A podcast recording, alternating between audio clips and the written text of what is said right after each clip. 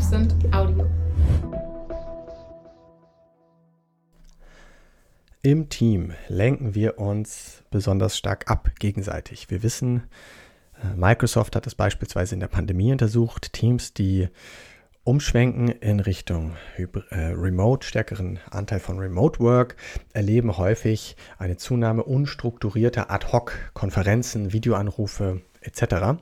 Und Microsoft hat festgestellt, dass äh, die Vernetzung, der Austausch zwischen Teams, also teamübergreifend oder zwischen Bereichen oder Abteilungen tendenziell abnimmt. Also wir machen uns tendenziell eher im Team verrückt, lenken uns da gegenseitig ab, versorgen uns in Anführungsstrichen gut mit Informationen und Updates in Echtzeit, auch wenn das nicht immer sinnvoll ist, ähm, während wir den Anschluss außerhalb des Teams eventuell aus den Augen verlieren. So, was können wir jetzt tun? Ein Modell oder ein, ein Werkzeug, das wir immer wieder empfehlen, ist der sogenannte Channel Stack. Es wird auch manchmal die Kommunikationspyramide genannt. Und das ist wirklich etwas, das eigentlich in einem hybriden Setting überall hingehört. Ähm, und zwar geht es darum, bewusst mal zu unterscheiden, wie nutzen wir eigentlich welche Kommunikationsarten und welche Werkzeuge nutzen wir dafür und was sind auch angemessene Reaktionszeiten für diese jeweiligen Kanäle oder Kommunikationsweisen. Was sind das für Kommunikationsweisen? Das erste ist asynchron. Das bedeutet also nicht in Echtzeit ähm, zu kommunizieren, sondern mit einem Delay dazwischen.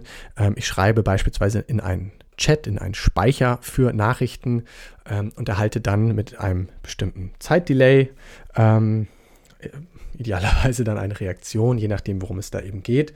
Ähm, also klassisch könnte das zum Beispiel Slack sein oder MS Teams oder etwas derartiges. Das heißt also asynchron.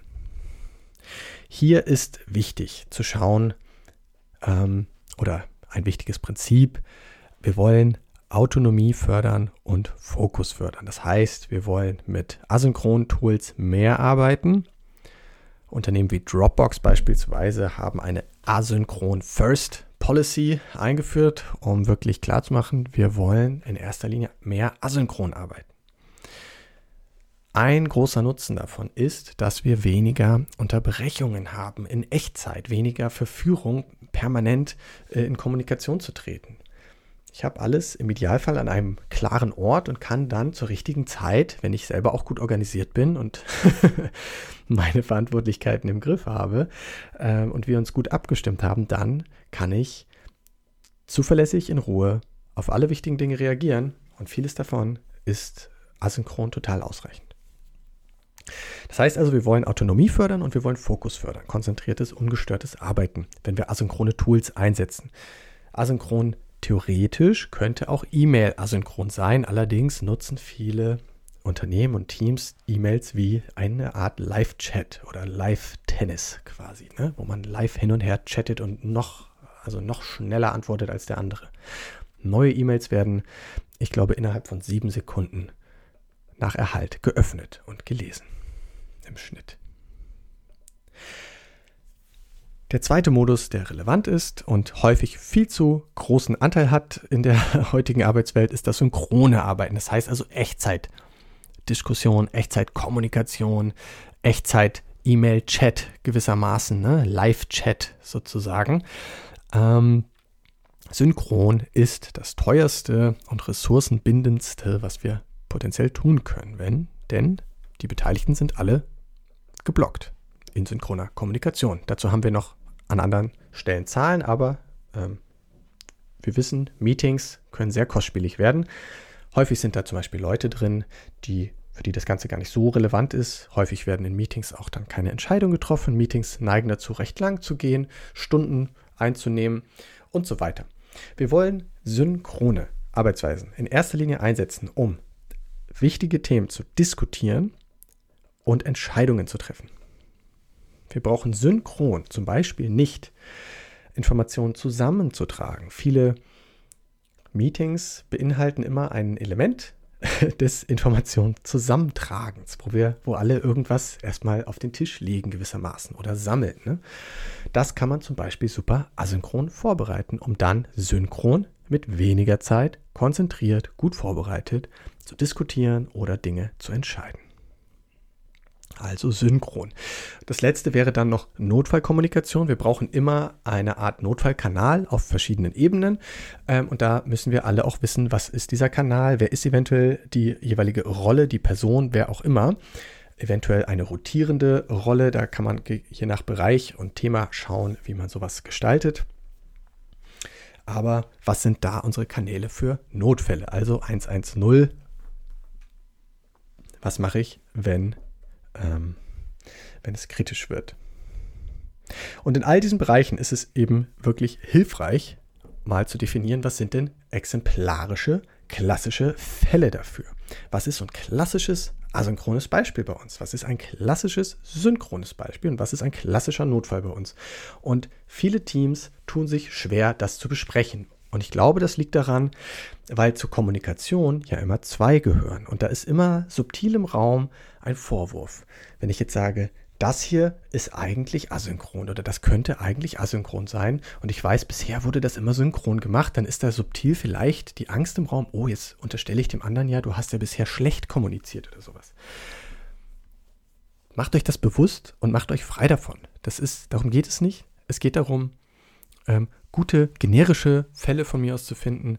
Ähm, was ist, denkt einfach an die Zukunft. Stellt euch ein fiktives Zukunftsszenario vor. Das kann es schon leichter machen, in Teams darüber zu sprechen, aber ähm, bemüht euch da konkrete Beispiele zu finden, weil an diesen konkreten Beispielen werden Dinge nochmal viel deutlicher, als wenn man so generisch, theoretisch da äh, ja, ja, wir haben jetzt so eine Pyramide, ne, wenn man da sowas skizziert, aber kann, äh, jeder kann da sehr viel interpretieren, was gehört jetzt wohin oder so. Da, ihr wollt den Interpretationsraum möglichst klein machen und ihr wollt auch pro Kommunikationsmodus nicht ganz, ganz viele Tools haben. Das größte, das ein, ein sehr zuverlässiges Rezept für viele Ablenkungen und Unterbrechungen sind, ist eine Mischung aus unklaren Rollen und ähm, vielen Kanälen, auf denen man sich dann koordinieren und abstimmen kann, ohne klare Regeln. Da habt ihr eine, äh, eine sehr hohe Aussicht darauf, sehr viele Unterbrechungen und Kommunikationsvarianten zu sehen im Alltag. Ergänzend zu so einer Pyramide, zu so einem Channel Stack sehen wir häufiger und häufiger, äh, wie wichtig es ist, auch über die Ablagestruktur dahinter zu sprechen. Und da geht es darum, sogenanntes Work about Work zu reduzieren. Wir wollen es möglichst einfach gestalten. Es soll schnell gehen, Dinge sollen zentral findbar sein, gerade wenn wir höhere Anteile von Remote Work auch haben oder ne, je nach Variante Hybrid. Idealerweise ein hohes Maß auch an Self-Service. Das heißt, ich kann überlegen, zum Beispiel, äh, was Zugänge angeht zu bestimmten Dokumenten, zu bestimmten Ordnern, ähm, eine Klarheit über Ablageorte von den Dateien oder relevanten Inhalten und Dokumenten oder wo immer man äh, womit auch immer man arbeitet. Ähm, und wir wollen reduzieren gleichzeitig ähm, die Tools, die wir da alle zur Verfügung haben. Viele Teams haben redundante Tools, also haben teilweise zwei oder drei Tools, die eigentlich dieselbe Funktion erfüllen im Einsatz. Und da geht es schnell los, dass dann Kanäle verwildern, dass äh, man nicht genau weiß, wo man guckt, dass man sicherheitshalber nochmal ein eigenes Dokument anlegt und so weiter, dass man viele Dubletten hat etc. Ähm, oder dass man auch ganz simpel nicht weiß, wo man Dinge wiederfindet. Also den Tool-Overload reduzieren und mal die Ablage genauer angucken. Wo liegen Dokumente, Daten, Dateien? Wie gestalten wir den Zugriff? Wie können wir Work about Work reduzieren?